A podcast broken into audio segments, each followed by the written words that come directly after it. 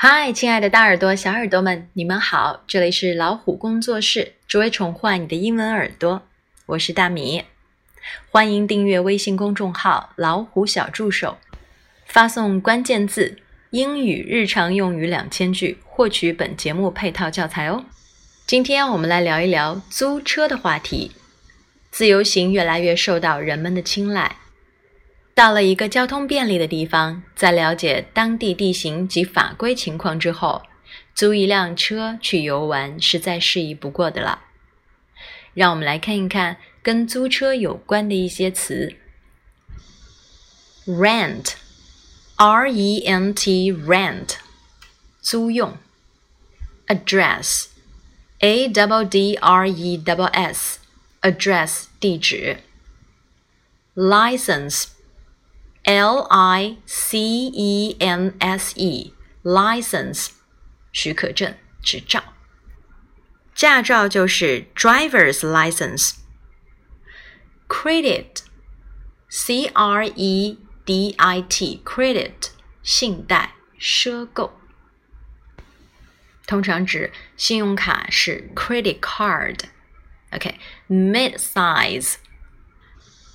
M I D S I Z E mid-size 中等大小的 park P A R K park 停放汽车等 insurance I N S U R A N C E insurance 保险 tank T A M K tank 是指存储液体或气体的箱罐。油罐就是 gas tank，tire，t i r e，tire，轮胎。下面我们来看一些跟租车相关的表达。I need to rent a car，我需要租辆车。I need to rent a car。相似的表达还有 Do you have any cars available？Do you have any cars available？ 你们有车可以出租吗？I'll take a mid-size car。我想租一辆中型车。I'll take a mid-size car. Is it allowed to park there? 可以在那里停车吗？Is it allowed to park there? Is it allowed? 表示询问做什么是否被允许、被许可。Can I park here? 我能在这里停车吗？Can I park here? Is it all right to park here? 可以在这里停车吗？一样的意思。Is it all right to do something? 也是表示做什么事情是不是 OK 的，是不是被允许的。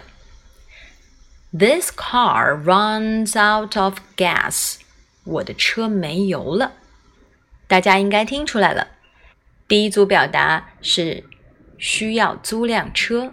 第二组表达与停车相关，那么接下来这组呢，就和油箱没油了有关。The car is out of gas. Be out of something 就是什么东西用完了。The gas tank is empty. 油箱空了。Gas tank 指的是油箱，empty 表示空的。我们把这组三个表达再重复一遍。This car runs out of gas. The car is out of gas. The gas tank is empty. 最后一组啊，跟车的一些小意外有关系。My car broke down. 我的车抛锚了。Broke down. Broke 是 break 的过去式，用过去式 broke down 表示这件事情已经发生了。My car can't start. Start 是指开始、出发。Can't start，这里指的是发动不起来了。My car can't start。接下来是 My tire blew out，我的车胎爆了。My tire blew out。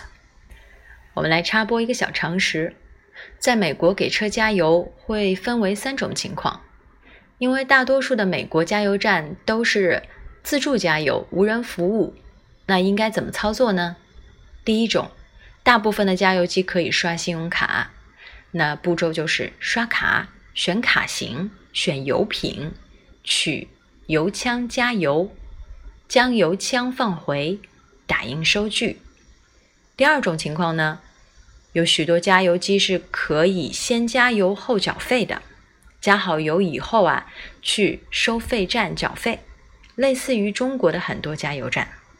但是问题来了，在美国无人监督，如果不交钱就走，被警察抓住的话，一生都不能再驾车了。第三种情况是，部分加油站要求先到收费处缴费，拿到一次性油卡后才可以加油。你觉得哪一种加油方式最科学呢？最后，让我们来看两个实景对话。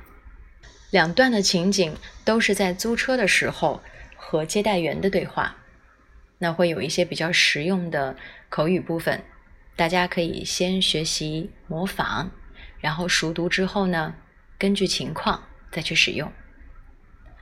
OK，Dialogue One，Can I help you?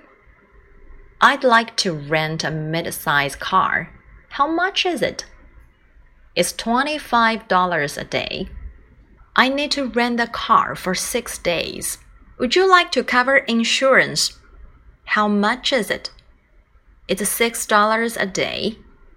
It covers everything regardless of anyone's fault. OK，好，下面是中文的部分。我能帮您吗？我想租辆中型车，多少钱？每天二十五美元。我要租六天。您要为车办理保险吗？多少钱？ 每天六美元。它涵盖了一切故障和事故，不管是谁的过错。好的，下面我们一起来看 Dialogue Two。What can I do for you? I want to rent a car. What size do you prefer? I'll take a small car. How much is it? Fifteen dollars a day. How long would you like to rent? six days. Can I have your name and address? My name is Judy Green. I am from New York. Please show me your driver's license and a credit card. Here you are. Great. Can I charge it on this card? Yes, that's okay. 好，同样，下面是中文的部分。我可以为您做点什么吗？我想租辆车， 您想找什么规格的车？我想租一辆小型汽车，租价多少？一天十五美元。您要租多长时间？六天。能告诉我您的名字和地址吗？我叫 Judy Green，来自纽约。请让我看一下您的驾照和信用卡。给你。好的。我可以用这张信用卡收费吗？用那张就行。OK，这就是我今天我们关于租车，I need to rent a car，你可能会用到的一些表达。感谢您的收听和分享，See you next time。